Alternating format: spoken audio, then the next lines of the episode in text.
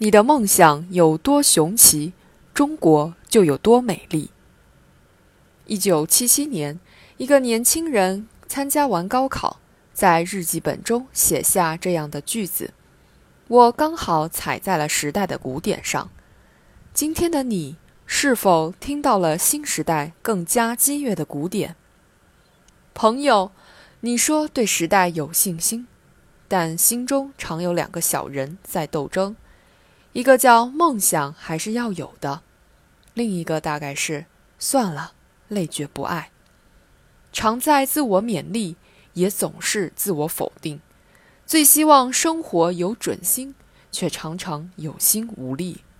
不妨再回头看看。一百年前，有一本刚刚创刊不久的杂志下了决心搬到北京，将文言改成白话。还采用了新式标点，自此改变一个时代。对，他就是《新青年》。近四十年前，有一位老人坐上日本新干线，说：“就感到快，有催人跑的意思。”从此，一个国家在这位总设计师的领航下推进改革开放，拼了命追赶。你应该猜到了，这是中国。如今。他已经来到了世界舞台中央。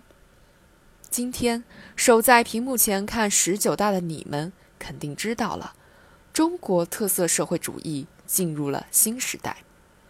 青年、国家、时代是形影相随的铁三角，彼此助推的浪涛。或许你会说，历史都是过去，遍地黄金的日子过去了，低垂的果子已经没了。风口都是父辈们的。不可否认，高强度竞争、快节奏生活、攀升的房价、市面透镜，会放大焦虑，会矮化梦想。但反过来看看，父辈、祖辈的逐梦路上，盒饭里何来超级道？绿皮车哪能开到三百五十？日记本里何曾有过世界那么大？我想去看看。更别说人人都有麦克风，更何况凡是过往皆为序章。上一辈的成绩早已成为你我奋斗的基石，一些资源注定被激烈竞争，但不妨碍这个伟大的时代被充分共享。请记住，唯有时代取之无尽，用之不竭，容得下最大的梦想。如果你还记得高中的政治课本，一定知道社会主要矛盾的定义。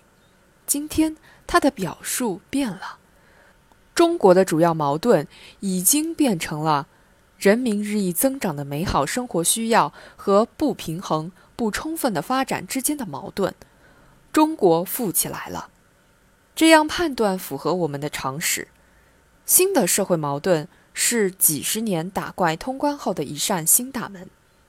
这扇门上不仅写着物质生文化生活，还写着民主、法治、公平正义、安全环境，保障着我们更高的期许，绝不是轻轻松松敲锣打鼓可以跨过。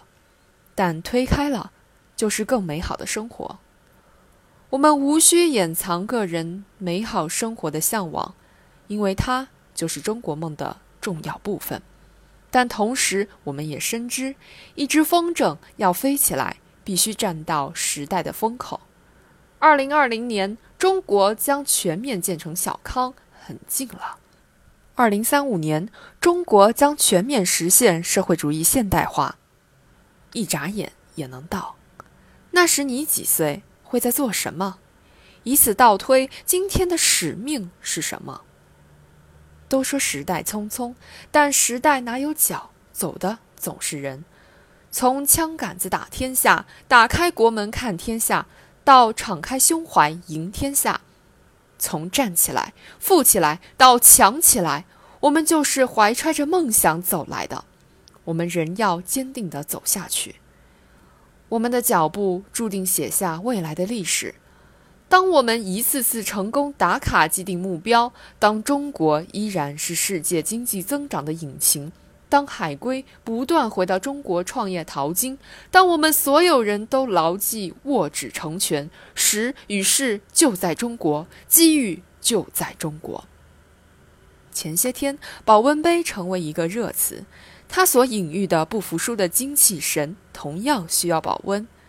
当零零后成为新兴青年登场，当拿着保温杯的中年人依然还在继续奋斗。当中年人依然阳光，当青年人充满力量，这便是最好的中国。你们都很喜欢梁任公百年前的《少年中国》说，其实，青年兴则国家兴，青年强则国家强，这是不变的真理。一代一代的青年人记着国家使命，去奔走，去呐喊，去想，去做，敢担当，不畏难。事情自然就成了，所以未来的中国并不缥缈，就在大家的手里。你们有理想，有本领，有担当，国家就有前途，民族就有希望。一九三三年，近代中国一份有影响的综合性刊物《东方杂志》发起了全国性征梦活动，征求两个问题的答案：你梦想中的未来中国是怎样？个人生活中有什么梦想？今天也不妨写下你的答案。这个答案有多雄奇，中国就有多美丽。